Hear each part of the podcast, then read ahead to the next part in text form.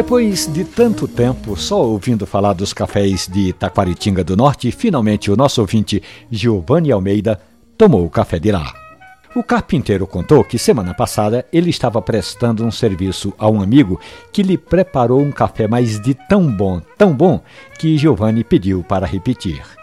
Ele conta que quando o amigo trouxe o café, deixou ali em cima da mesa um potinho com açúcar mascavo, aquele açúcar que se parece com raspa de rapadura, sabe qual é? Pois bem, o ouvinte do Café e Conversa, Giovanni, foi logo ficando cabreiro e colocou só uma pequena, uma mínima porção do açúcar, mas disse que nem precisava de tão doce que era o café. Giovanni disse que passou mais de três horas com o gosto do café na boca, que chegou em casa ali no bairro dos Coelhos já à noite e ainda assim ainda sentia o gosto do café.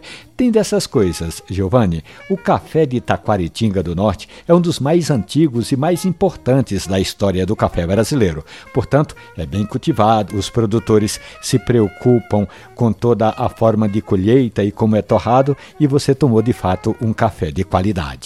Essa história do café de Taquaritinga do Norte e outras tantas do mundo do café estão hospedadas ali na página da radiojornal.com.br e nos aplicativos de podcast.